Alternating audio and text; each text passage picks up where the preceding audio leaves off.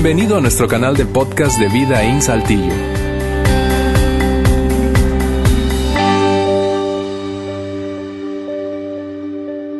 Bien, gracias por acompañarnos hoy. Bienvenidas y bienvenidos todos aquí a Vida In, especialmente si esta es tu primera vez aquí con nosotros o sintonizándonos a través de nuestra transmisión o escuchando este podcast después de que ya ocurrió esa reunión. Eso es Vida In. Y mira, eh, yo no sé si tú coincides conmigo, pero cada vez que tenemos eh, videos introductorios a nuestras series, ese, equipo de producción que tenemos nosotros es equipo fumado de creatividad. Así que, ¿te parece si no le brindamos un fuerte aplauso a esa gente que hace un gran trabajo?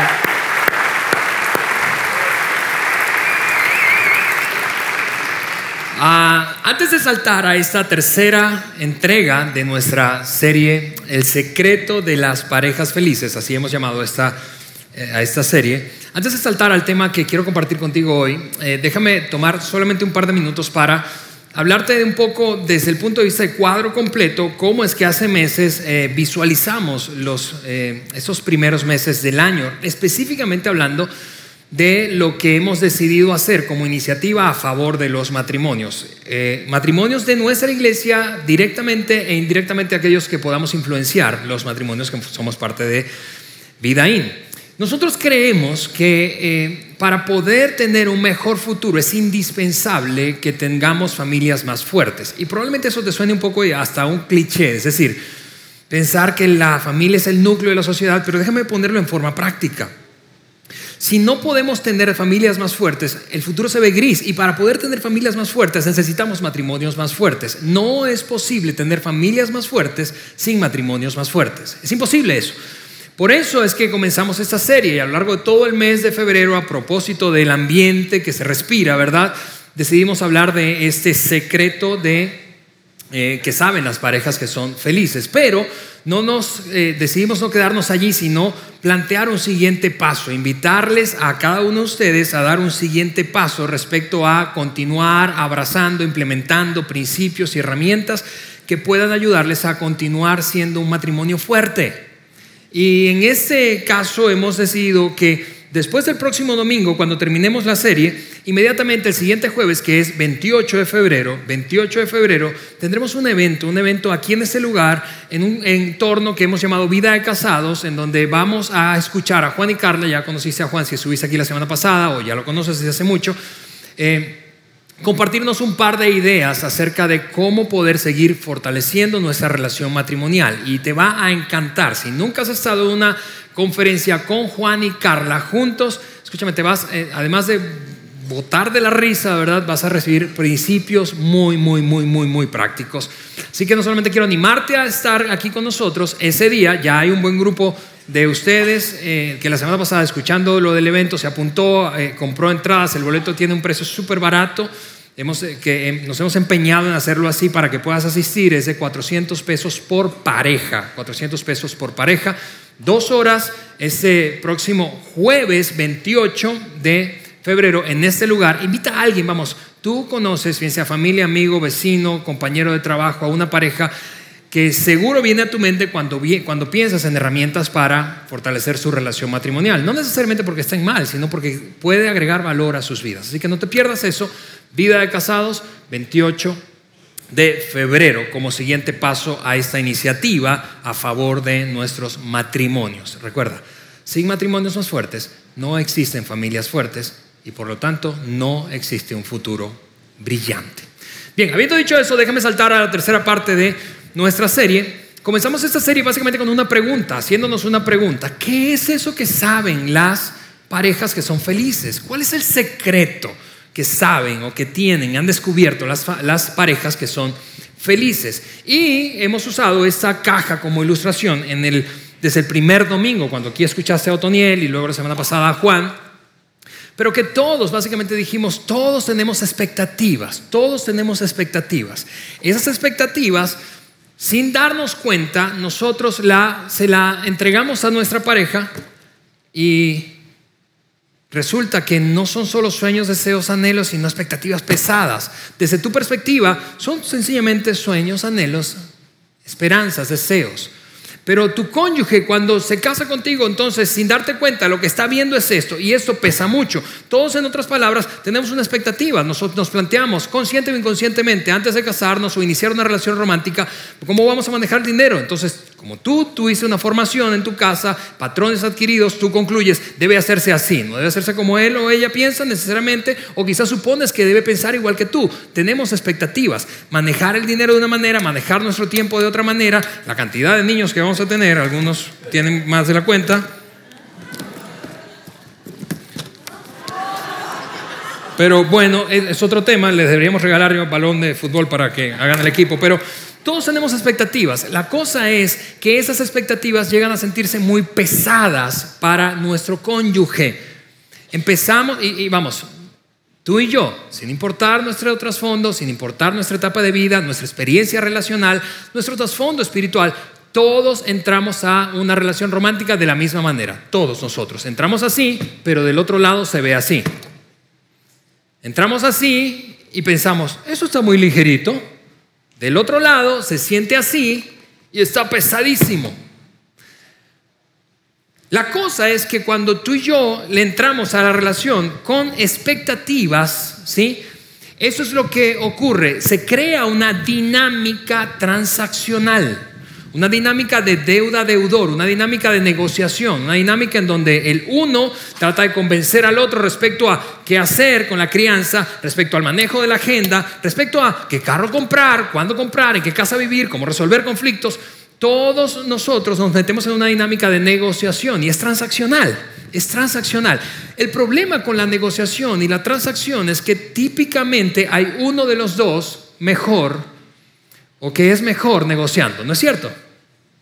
Y probablemente si yo te preguntara quién es mejor negociando en tu relación, tú dirías él, ella. Nunca reconocerías que eres tú. ¿Cierto? Pues sí, siempre me... No, yo siempre cedo. Yo soy una mansa paloma.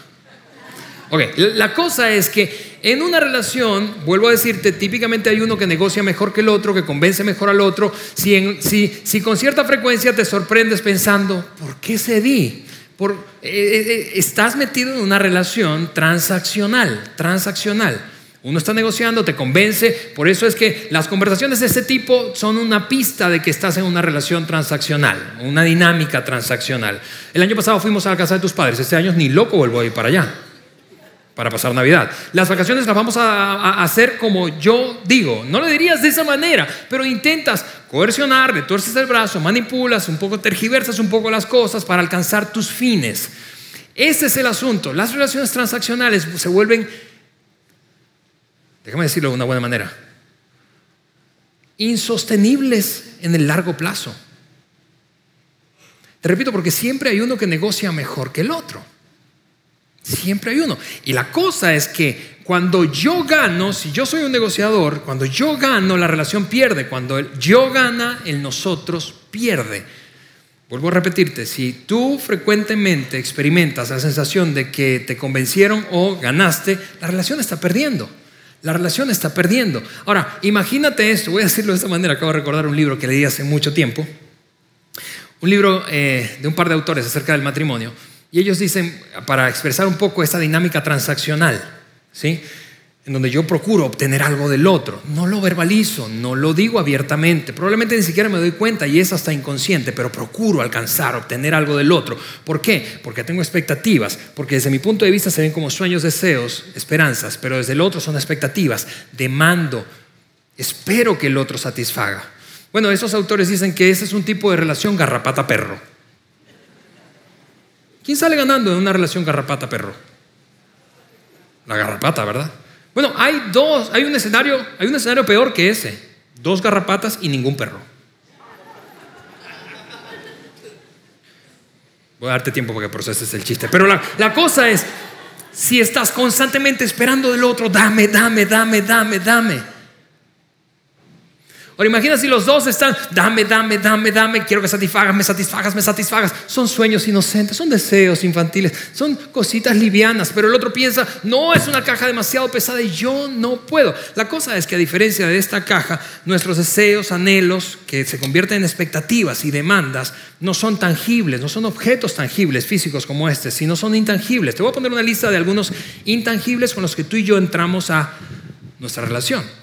Deseamos ser respetados. Hombres que están aquí, quizá no lo verbalices porque somos un poco lentos para, para, verbalizar, conectar nuestro cerebro con nuestro corazón, lo, que eh, eh, deseamos. La semana pasada, ¿recuerdas la tarea de Juan si estuviste aquí? Que dijéramos, ¿qué tenemos en la caja? Y Juan anticipaba la respuesta de los hombres ante la pregunta, ¿qué tienes en tu caja? Nada. Ok, eh, pero a pesar de que no lo verbalices, tú anhelas ser respetado. Tú esperas respeto de tu cónyuge, de tu pareja.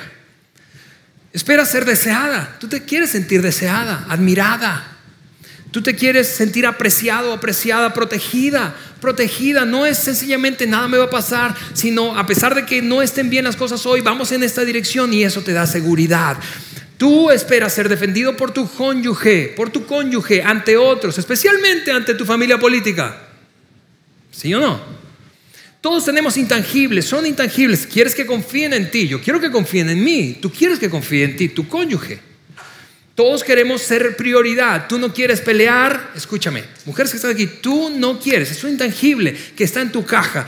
Tú no quieres estar luchando por ocupar el primer lugar, peleando contra su trabajo, contra sus pasatiempos, contra sus amigotes. Tú no quieres, hombres que están aquí hablando de ser priorizado, estar luchando por la atención de ella contra tus hijos. Todos anhelamos estas cosas, queremos sentirnos perseguidos, atraídos hacia por eso hemos dicho, en resumen, hasta este momento en la serie, que el secreto, entre comillas, ¿verdad?, que estamos develando, pues básicamente hasta ahora hemos dicho consiste en lo siguiente. Número uno, cada pareja que ha o que experimenta felicidad ha tomado una decisión, la decisión de que su cónyuge no le debe nada. De hecho, usamos la semana pasada una cuerda. Debe estar por aquí entre tanta cosa.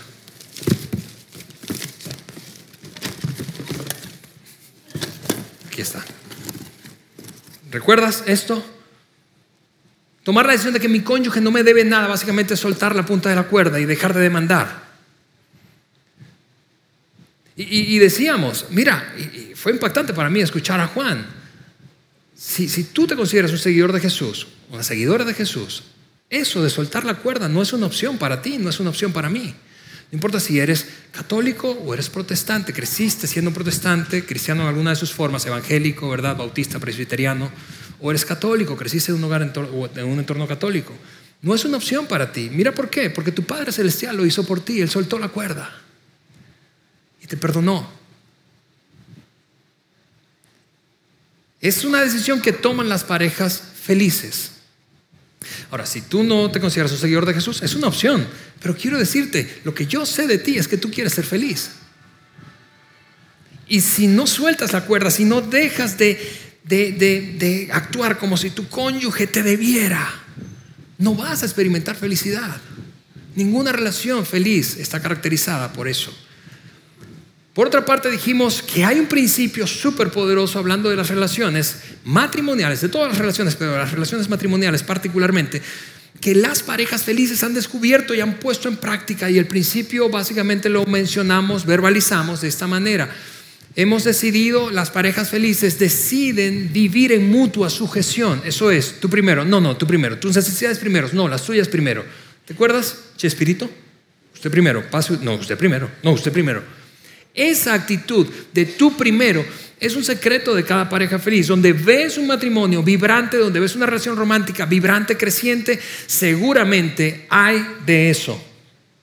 Mutua sumisión. Aunque esta palabra hoy en día parece como peligrosa mencionarla, sobre todo cuando se trata de un ambiente de creciente lucha por la igualdad de género. Pero no estamos hablando de subyugar a nadie, estamos hablando de la sumisión voluntaria, tú primero, no, tú primero. Ahora, a pesar de esto, a pesar de que hemos dicho las parejas felices han decidido que su cónyuge no les debe nada y han decidido vivir en mutua sujeción, esta caja sigue existiendo. Tú tienes deseos, tú tienes anhelos, tú tienes esperanzas. La pregunta es, ¿Qué hacemos con esto entonces? ¿Qué hacemos con esto? ¿Qué hacemos con ellas? ¿Qué hacemos con todas las cosas intangibles que están aquí? Y de eso hablaremos en los siguientes minutos. durante este tercer mensaje de la serie. ¿Qué hacer con tus sueños, con tus anhelos, con tus deseos? ¿Qué hacer con eso? La verdad es que hay varias opciones. Y voy a mencionarte rápidamente las opciones que más comúnmente yo he observado. Y que y más comúnmente, en algunos casos me he visto tentado. Estando casado, después de 15 años, en un par de meses cumplimos 15 años de casados, Eliana y yo, nos hemos visto tentados. Pero esas opciones, quiero mostrártela para que te des cuenta que no son la solución. Las opciones, las opciones por las que la mayoría Hablando de lo que hacer con esto que está dentro, que es intangible, ¿verdad? Pero que es pesado, que al principio parece inofensivo, ligero, como sueños, expectativas, deseos, pero se sienten como grandes expectativas sobre nuestro cónyuge. La mayoría entonces opta por alguna de estas. Número uno, los ignora. Dice, no pasa nada, no está ahí. Es decir, mira cómo saber, te doy una pista de cómo saber si esto ah, te ha pasado a ti, si has decidido ignorar consciente o inconscientemente lo que está dentro de tu caja. Si te sientes con alguna frecuencia en un tipo de relación, yo pierdo, tú ganas. Tú has decidido ignorar tus necesidades. Y esa no es la manera de resolverlo, porque eso sigue allí a pesar de que tú lo ignores. No recibes respeto, no recibes admiración, no recibes aprecio, cuidado, no recibes seguridad, pero dices, no pasa nada. No, claro que pasa, porque eso no está siendo satisfecho y está en tu caja. Está en mi caja. Ignorarlo no funciona. Mantenerte ocupado tampoco funciona, es otra opción muy común, muy común. Nos llenamos de más series de Netflix,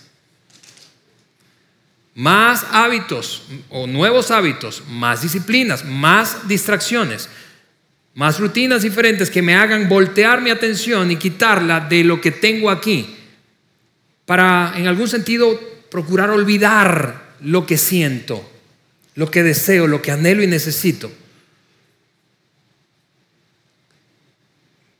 No, no resuelve nada eso. Y, seguramente tú coincides conmigo. Una vez que empiezas a analizar, a ver, habiéndome distraído tanto, habiendo adquirido nuevos hábitos, habiendo, mira, y, hábitos que, que, no son malos, pero que lo que te está moviendo, motivando a implementarlos, a ponerlos en práctica en tu propia vida, no, no resuelve lo que tienes dentro en términos de expectativas, sueños, anhelos, deseos. No lo resuelve.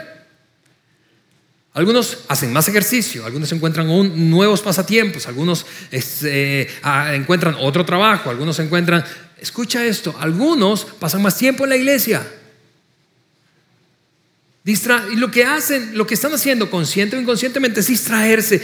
Quieren encontrar, encontrar alguna manera de olvidar lo que hay adentro. Algunos, por otra parte, deciden buscar a otra persona. ¿Otra persona para qué? Para entregarle esto que es liviano. Encontrar a alguien más. Pero encontrar a alguien más no resuelve nada. Te voy a explicar por qué. Porque encontrar a alguien más lo único que hace es, bueno, tú no me pudiste dar esto, ahora se lo voy a entregar a alguien más. Tú no me pudiste satisfacer, ahora quiero que otro lo satisfaga. No resuelve nada eso.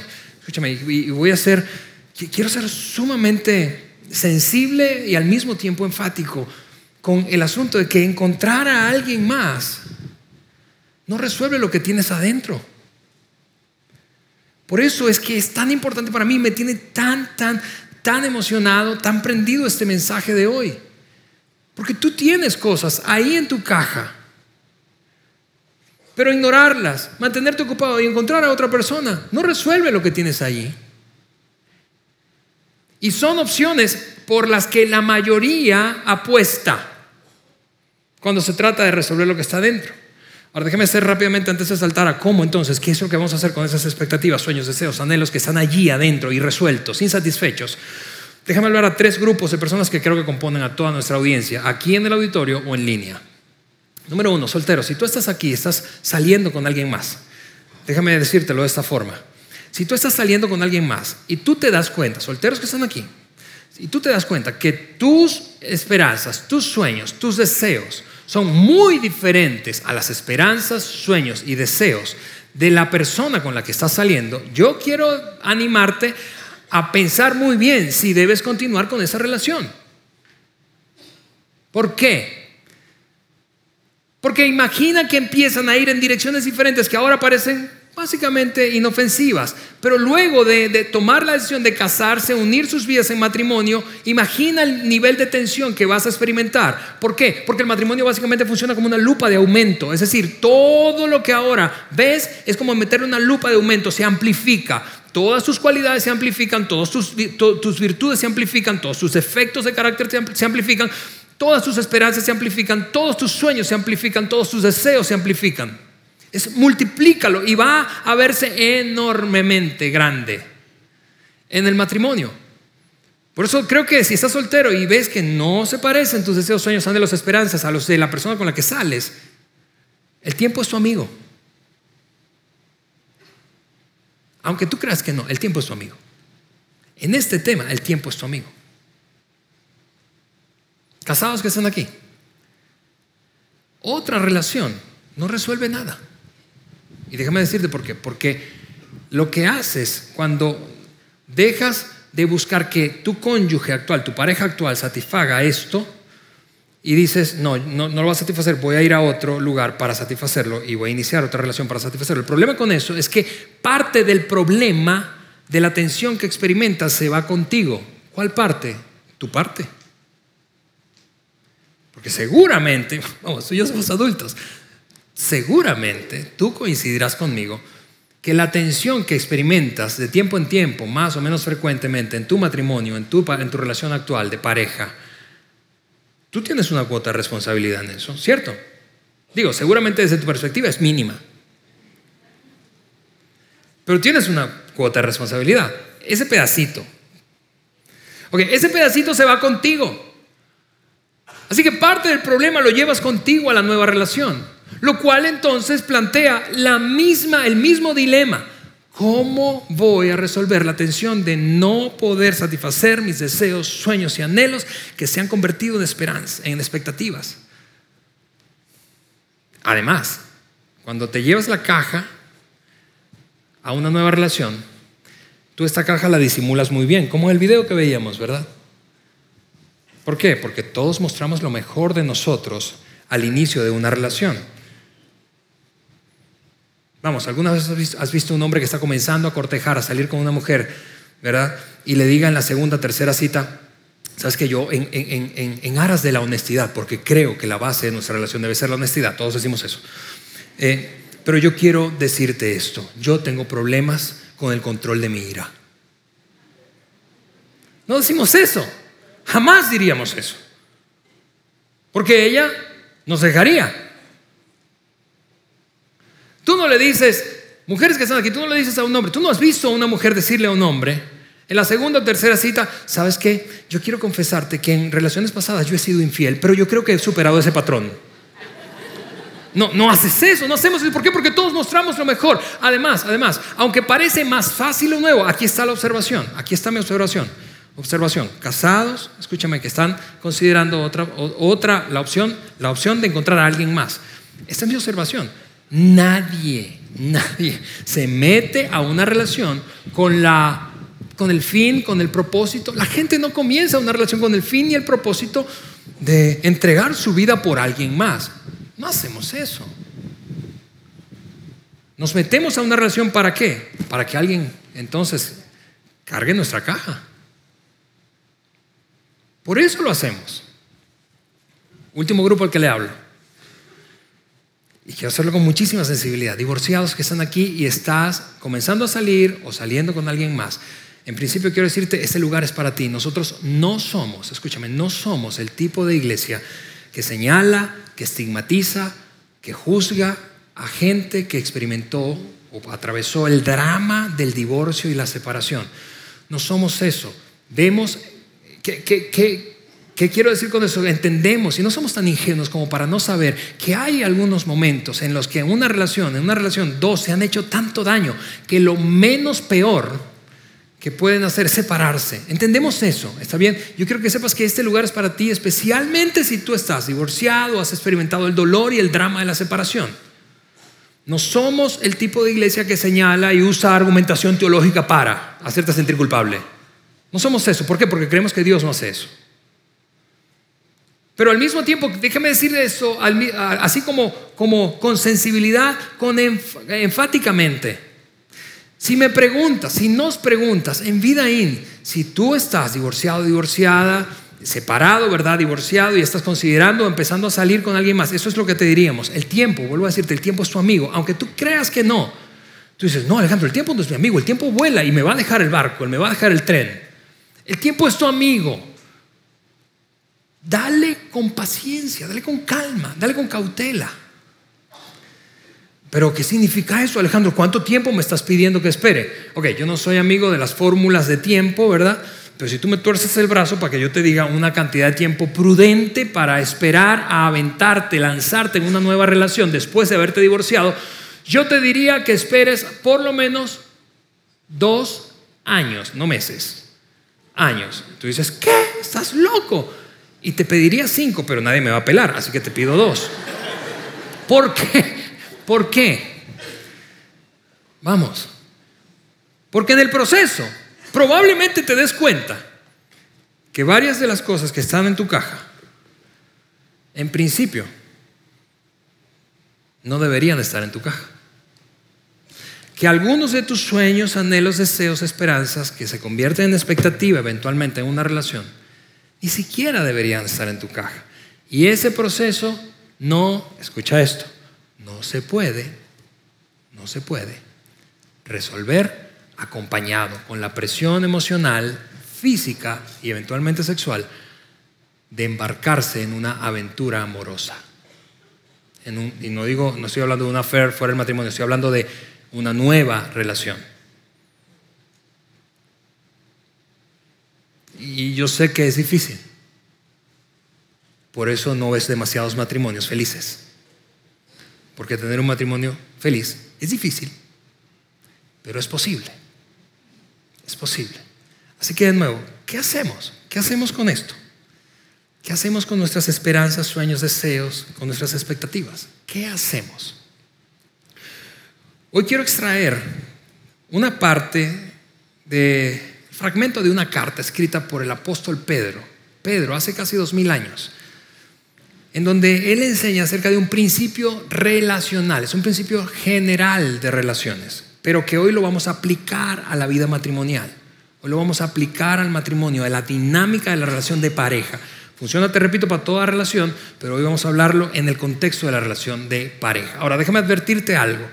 El principio que vamos a revisar ahora, extraído de una de las cartas del apóstol Pedro, eh, puede resultarte en algunos momentos incómodo, raro, extraño, es como medio raro. Y, yo, yo quiero advertirlo de una vez ¿sí? Decirte, sí, eh, puede ser incómodo, puede ser raro, pero quiero animarte, quiero animarte, quiero, quiero pedirte que depongas tú tu argumentación, tu escepticismo, ¿verdad? Y la rareza que esto pueda producir en ti en términos de sensación.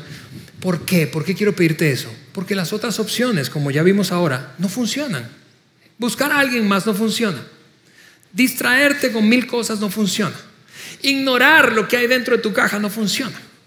Así que por más incómodo y raro que pueda parecerte en algunos momentos, este pasaje escrito por el apóstol Pedro, que contiene, vuelvo a decirte, un principio relacional que aplicado al matrimonio es brillante,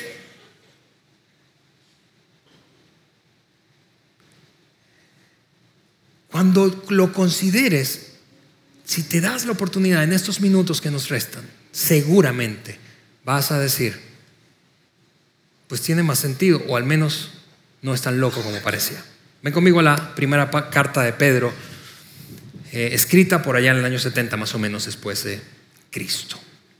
Eso es lo que dijo el apóstol Pedro. Todos, es decir, todos, todos de aquella época, todos en el futuro, todos, tú y yo, todos, creyentes, no importa si no son creyentes, todos, todos, todos vístanse con humildad en su trato los unos con los otros. ¿Ves? Eso tiene un principio relacional. Todo el mundo, en toda relación, vivan humildemente. Eso quiere decir, sin desmenuzar demasiado, un concepto que creo que es una cualidad, una virtud del carácter, creo que es obvia.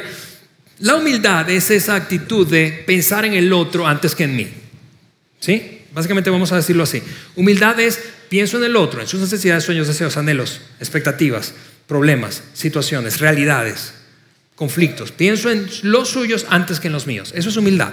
Ahora, lo que Pedro estaba diciendo básicamente es que para que cualquier relación funcione bien, debemos eventualmente, recurrentemente, con cierta frecuencia, hacernos esta pregunta. ¿Qué haría una persona humilde en mi lugar? ¿Qué haría una persona humilde en tu lugar con esa circunstancia que hoy estás viviendo en tu matrimonio? ¿Qué haría? ¿Qué haría? ¿Qué haría ante ese conflicto? ¿Qué haría ante esa decisión? ¿Qué haría ante esa eh, manera de, manejar la tensión que produce, por ejemplo, ese asunto financiero que tienen encima tú y tu cónyuge y en general tu familia. ¿Qué harían? ¿Qué harían cuando ven el actuar o la reacción del otro como, como la tiene y que probablemente te ofenda, no te guste o prefieras otra? ¿Qué haría? ¿Qué haría una persona humilde en tu lugar? ¿Qué haría una persona humilde en mi lugar? Así que él dice, todos vístanse de esa manera ¿Por qué? Porque así tus relaciones van a mejorar. De hecho, lo que expresa luego es, y da la razón, ¿cuál es el por qué? ¿Por qué? ¿Por qué me estás pidiendo eso? ¿Por qué nos pides, nos sugieres, nos recomiendas eso, Pedro? ¿Por qué? ¿Por qué debemos actuar humildemente para que la relación matrimonial, en este caso, funcione? Y aquí es donde se puede poner raro y voy a anticipártelo, te lo anticipé otra vez. Te anticipo, se puede poner raro. ¿Por qué? Porque Dios se opone a los orgullosos. Y cuando tú dices, ¿qué tiene que ver Dios con este asunto? Yo entiendo esa reacción porque la misma rareza me produce a mí al leerlo de primera vista. Estamos hablando de relaciones unos con otros. ¿Qué tiene que ver Dios? No se meta Dios en ese rollo mío y de mi esposa, mi cónyuge, mi amigo. Ok, aunque parezca extraño, lo que Pedro está haciendo es ilustrando algo poderosísimo y luego voy a mostrarte una, una invitación y una promesa que contiene ese escrito de Pedro. Lo que está haciendo es lo que tú y yo hacemos. lo que está, aunque parezca extraño, vamos, que Dios se oponga a los orgullosos. Es lo mismo que tú y yo hacemos. Tú y yo nos oponemos a la gente orgullosa. Nos distanciamos, no queremos estar cerca de gente orgullosa, ¿no es cierto? ¿Cómo se ve alguien orgulloso? Alguien que siempre tiene la respuesta para todo, que siempre tiene la razón, que es más inteligente que tú, que sabe mejor cómo resolver un asunto que tú. Una relación matrimonial caracterizada por la dinámica del orgullo, escúchame, voy a decirlo de esta forma, es una pesadilla.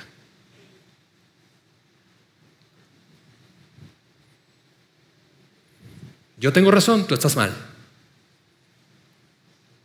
Yo soy más que tú. Quizás no lo verbalicemos así, pero la actitud es esa. Yo soy superior a ti.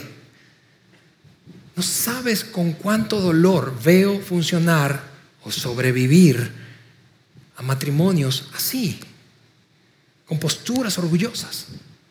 Pedro está diciendo, no funciona ninguna relación y aplicado al matrimonio menos. Dios se opone al orgulloso, pero da gracia al humilde. Eso básicamente significa y contiene una promesa y una invitación. Una promesa, si tú eres humilde, si tú eres humilde, si yo soy humilde en mi matrimonio, estoy o puedo contar con la intervención eventualmente de Dios en situaciones en donde parece que nada puede resolver o salvar nuestra dinámica matrimonial. Es una invitación, es, vamos, no te portes orgullosamente, pórtate con humildad, compórtate humildemente. Quizá tú piensas, Ale, pero no lo diría, pero honestamente yo soy humilde. Está bien, está bien. Está bien que pienses que eres humilde, pero la humildad se ve a través de comportamientos y acciones concretas. Por aquello de que las palabras hablan mucho más, eh, perdón, los hechos hablan mucho más fuerte que las palabras. ¿Recuerdas ese dicho? Acciones, acciones de humildad. Y te voy a un secreto, te doy un secreto. Cuando tú y yo ponemos en práctica acciones de humildad, nos volvemos más humildes. Las acciones de humildad nos hacen más humildes. Los pensamientos de humildad no nos hacen más humildes. Es una invitación, vamos, sé humilde. La promesa, Dios va a intervenir, Dios te va a dar la gracia, la sabiduría, Dios va a intervenir, va a lograr que tu cónyuge, tu pareja cambie cosas que nada que ver, que tú cambies cosas que nada que ver, que de ninguna otra forma podrías, a menos que Dios interviniera. Lo que está diciendo Pedro es, sí, es raro, yo, yo entiendo, pero Luego sigue diciendo, humíllense, humíllense. Humíllense bajo la poderosa mano de Dios. No humillarse de aplastar, no, humillarse de estar bajo la cobertura, el cuidado, la protección divina. Humíllense, reconoce que Él es mayor que tú, que Él puede hacer cosas que tú no, que Él puede intervenir de, maneras que no esperas, no prevés, no anticipas, que no puedes tú, que no puede tu cónyuge. Humíllense bajo la poderosa mano de Dios, escucha, y a su debido tiempo Él los va a exaltar para que Él los exalte a su debido tiempo. Es una promesa, Dios va a hacer algo. Escúchame, y hay, hay un montón de historias, historias de personas que seguramente muchas de ellas están aquí que podrían decirte a ti, ¿sabes qué? Es cierto, cuando yo bajé la guardia, cuando empecé a actuar con más humildad, cuando depuse mi orgullo, cuando lo puse a un lado y dije, está bien, estoy equivocado, te pido perdón o quiero entenderte, cuando eso hice, mi relación empezó a cambiar. Hay mil historias, mil historias, miles de historias en las que puedes confirmar ese principio en acción, hablando de una relación matrimonial. Luego él, él plantea una relación más práctica y es una, aplicación, eh, una explicación más práctica, perdón, y es echen sobre él toda su ansiedad, sobre Dios, echen sobre Dios. Así que la pregunta que con la que te decía que vamos a, resolver este, este mensaje es, ¿qué hago con esto? ¿Qué hago con esto? Échalo sobre Dios, no sobre tu cónyuge, no sobre tu pareja, échalo sobre Él. Echen toda su ansiedad, sus sueños, expectativas, deseos, anhelos, esperanzas. Echa todo lo que tienes en tu caja sobre Dios. Échalo sobre Él. Y eso, escúchame, es una invitación básicamente a descargarte en Dios, a que te descargues en Dios. En vez de descargarte tu cónyuge, descárgate en Dios. En vez de decirle, infeliz, estoy harta de tanto, de tanto, de tanto desorden en tu vida. Dios mío, estoy harta de tanto desorden en la vida de ese loco. llévatelo, te lo mando. Descárgate en Dios. La invitación de Pedro es, una cosa extraordinaria. No hay una fuente, escúchame, no hay una fuente invariable, inagotable, capaz de, lidiar con todo eso que está en tu caja, distinta a Dios. No existe. Tu cónyuge, voy a decirlo de esta forma, tu cónyuge puede lidiar con tus sueños, esperanzas, deseos algunas veces.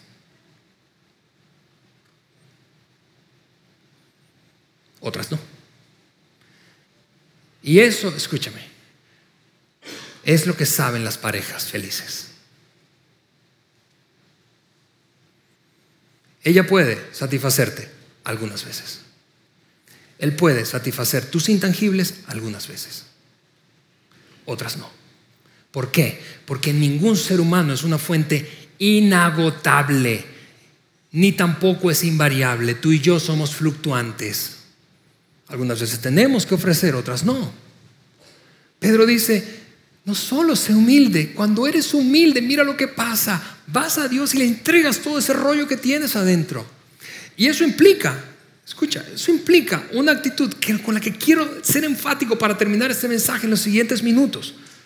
Honestidad brutal en tu comunicación con Dios, es decir, cuando ores, honestidad brutal. Y mira, todos podemos ser honestos. La propuesta de Pedro es esta.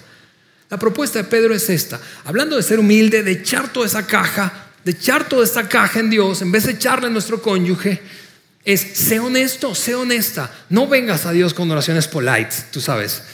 Y mira, todos podemos hacer oraciones honestas. ¿Sabes por qué? Yo sé eso, porque tú eres capaz de emitir oraciones, declaraciones sobre tu cónyuge que son muy honestas. ¿Sí o no? Declaraciones como, ¿qué pesadilla. ¿Hasta cuándo haces eso? esa misma declaración, adiós. La, la, propuesta, la invitación de Pedro es, no hagas oraciones amables, escúchame, no hagas oraciones amables, no hagas oraciones formales, haz oraciones honestas. Y voy a mostrarte que todos podemos, ¿verdad? A través de un ejemplo, que precisamente fue de donde extrajo el apóstol Pedro la declaración que acabamos de leer. Ve a Dios con todo lo que tienes, echa toda tu caja en Él. Humíllate delante de Él, sé humilde para que tu relación cambie. ¿Cómo poder aprender a hacer oraciones honestas? Te voy a mostrar un modelito de una persona que vivió años antes que Pedro, siglos antes que Pedro, y que de hecho fue de quien tomó esa frase prestada. Este hombre se llamó David. David fue rey judío, fue un guerrero extraordinario, fue un asesino al mismo tiempo, fue adulteró, le embarró con otra mujer, ¿verdad? Y mató al tipo de esa mujer para que nadie se enterara de que ella había quedado embarazada suyo. En fin, fue un desastre. Pero luego David siguió reinando. Y de alguna manera David encontró la forma de hacer oraciones honestas, de derramar todo lo que tenía dentro, sentía, pensaba, quería, esperaba delante de Dios, no con oraciones polites, tú sabes, no con esas oraciones con las que crecimos muchos de nosotros, Señor, altísimo Dios infinito.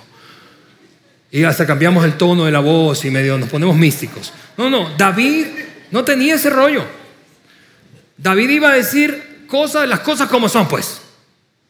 Y déjame leértelo entonces. ¿Por qué? Porque la honestidad es algo que requerimos para poder experimentar transformación en nuestra dinámica relacional. La honestidad hacia Dios. La honestidad hacia Dios. Voy a leerte el Salmo 55 que fue donde extrajo David, perdón, Pedro, esta manera y este principio aplicable a una relación matrimonial.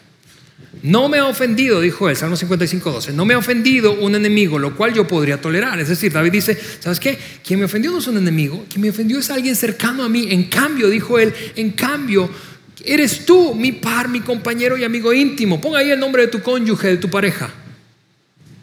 No fue un extraño, fue alguien cercano a mí. Quien me ofendió fue alguien cercano a mí. ¿Cuánto compañerismo disfrutábamos cuando caminábamos juntos hacia la, casa de Dios? Y luego entonces de describir la situación de, de agravio que tiene y está experimentando, él entonces derrama todo lo que siente con honestidad brutal, cruda ante Dios. Y eso es lo que le dice, que la muerte aceche a mis enemigos. En otras palabras, llévatelo o te lo mando. ¿Alguna vez has orado así? Mira esto, que la tumba se los trague vivos. Eso tendría su paralelo en el buen mexicano contemporáneo, pero es grosería y varias maldiciones podrían caber allí. Por lo tanto, no las voy a decir, las podrás decir tú afuera. Yo no aquí, ¿verdad? Que se los trague vivos. Mm. Así está orando David. Eso es una oración honesta. Eso es traer esta caja y decir, estoy harto, Dios. Y que me ofendió, faltó a su promesa, fue mi cónyuge, no fue un extraño. Mira el nivel de intensidad que contiene esa declaración, esa oración de David. Luego dice, pero clamaré, clamaré a Dios y el Señor me rescatará mañana, tarde y noche, porque no es cierto que a veces tu angustia parece no acabarse, mañana, tarde y noche te, te sientes igual, te sientes frustrado, cansado, harto de lo mismo.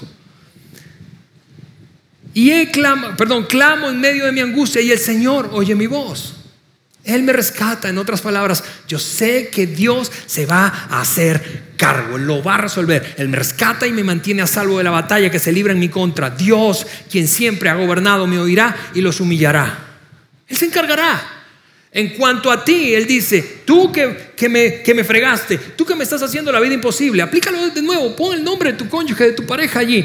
Tú que en esta situación, que en esta expectativa que yo he tenido, que en este deseo no me pelas, que no me prestas atención, que parece no importarte, en cuanto a ti, eso es lo que dice David, eso es una necesidad brutal, es incómoda honestamente. Llega un punto en donde uno, ahora, ahora, ahora, no, no le hables así a Dios, David.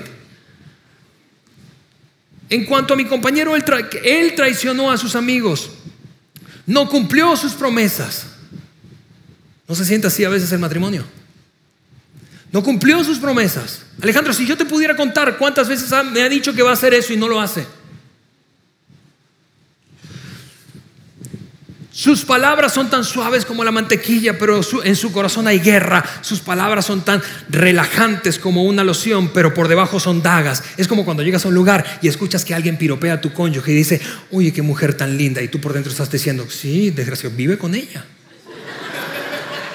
A ver si va a ser tan linda como crees. Eso es lo que está diciendo David. Sí, todo el mundo la alaba, todo, el mundo lo alaba a él. Pero cuando está conmigo, mmm, Es increíble la honestidad de este hombre. Y luego ocurre una transición maravillosa, escúchame, que es el resultado de la honestidad brutal de tomar nuestra carga y llevarla a Dios tal como es, honestamente.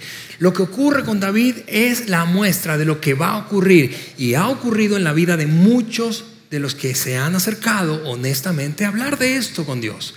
Tomar todo lo que está dentro y echárselo a Dios. Como decía Pedro, todo lo que está allí, échaselo a Dios.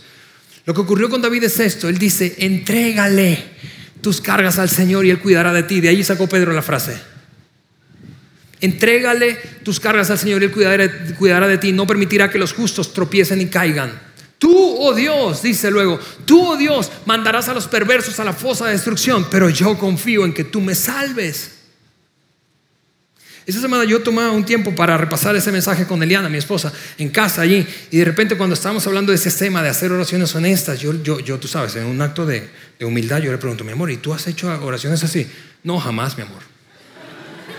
claro que he hecho oraciones así. Claro que le he dicho a Dios, no te imaginas cuántas veces me Yo dije, no, ¿para qué le pregunté? No te imaginas cuántas veces me dijo, le, le he dicho a Dios, Señor, estoy harta, harta, harta. Tienes que hacer algo con ese hombre. Tú, oh Dios, mandarás a los perversos a la fosa de destrucción, pero yo confío en que tú me salves. Escúchame, si esto, esto puede ser difícil para ti, especialmente si creciste en un hogar en donde hablar con honestidad a figuras de autoridad, en este caso a tus padres, era imposible de pensar. ¿Por qué? Porque apenas decías lo que sentías, pensabas, te, mm, te clavaban una mirada y te disciplinaban con los ojos, ¿sí? Sí, tú has visto eso, ¿verdad? Que hay un, todo un discurso en una mirada. Sí, te estoy viendo lo que estás haciendo. No, no están hablando, pero te estoy viendo lo que estás haciendo. Espérate que lleguemos a la casa para ver cómo te va a ir. Eh, eh, la cosa es, de nuevo, mira cómo finaliza Pedro. Vamos a regresar a Pedro. Echen toda su ansiedad sobre él, porque él tiene cuidado de ustedes. Pedro lo sabía, sabía, sabía que podía ser honesto y que cada relación, cada relación funciona sobre la base de la humildad. Y cuando tomamos la decisión de llevar esta carga en vez de a nuestra pareja, a, nuestro Padre Celestial, ¿por qué? Porque si esto que está aquí es importante para ti, y yo sé que lo es, también es importante para tu Padre Celestial. Si es importante para ti, es importante para tu Padre Celestial. ¿Por qué? Porque tú eres importante para Él. Porque tú eres importante para Él. Pedro lo sabía. Pedro negó al Señor, traicionó la confianza de su amigo. Vivió la, terrible experiencia del arrepentimiento, tú sabes, de sentirse humillado, de sentirse una, una farsa. Y a pesar de eso, llegar otra vez cara a cara con el Señor Jesús y poder hablar transparentemente de lo ocurrido. Honestidad. Dios no espera gente perfecta. Y mira, lo que va a pasar en el proceso, y así voy a terminar, es que mientras llevas esto a tu Padre Celestial, lo que va a pasar en el proceso es que quizá te vas a dar cuenta que, mira, la manera, eso que tenías dentro de tu caja, quizá tu patrón para resolver conflictos, lo vas a, renunciar a él. Lo que, lo que va a ocurrir es que quizá la forma en que tú has administrado tus hábitos de administración del tiempo, quizás no van a ser. Vas a, revisar tu caja mientras vas a Dios y vas a empezar seguramente a, decir, esto nada que ver, ¿por qué yo estoy esperando esto? No, esto no, puedo sacarlo, pero ¿por qué yo estoy esperando esto de, de mi cónyuge o de una pareja? Porque ese es el milagro, escúchame, el milagro de la honestidad brutal con tu Padre Celestial respecto a la dinámica de tus relaciones y particularmente tus expectativas y necesidades internas, es que Él no va a comenzar cambiando al otro, sino cambiándote a ti. Y eso, escúchame, si cada uno de los dos hace eso, puedes imaginarte la relación que van a tener en el futuro. En resumen, ¿Cuál es el secreto de las parejas felices? Han decidido que su cónyuge no les debe nada. Han decidido vivir en sumisión mutua y han decidido llevar, echar en Dios todas sus necesidades. Hay una cuarta cosa que saben los matrimonios felices, pero de esa Vamos a hablar el próximo domingo. Que tengan una feliz tarde. Nos vemos. Gracias por haber escuchado este podcast de Vida en Saltillo. Si deseas escuchar estos mensajes en vivo, te invitamos a que nos acompañes todos los domingos a nuestro auditorio. Para más información sobre nuestra ubicación y horarios, entra a vidainslt.org o síguenos en nuestras redes sociales como Facebook, Twitter e Instagram. Nos vemos la próxima semana.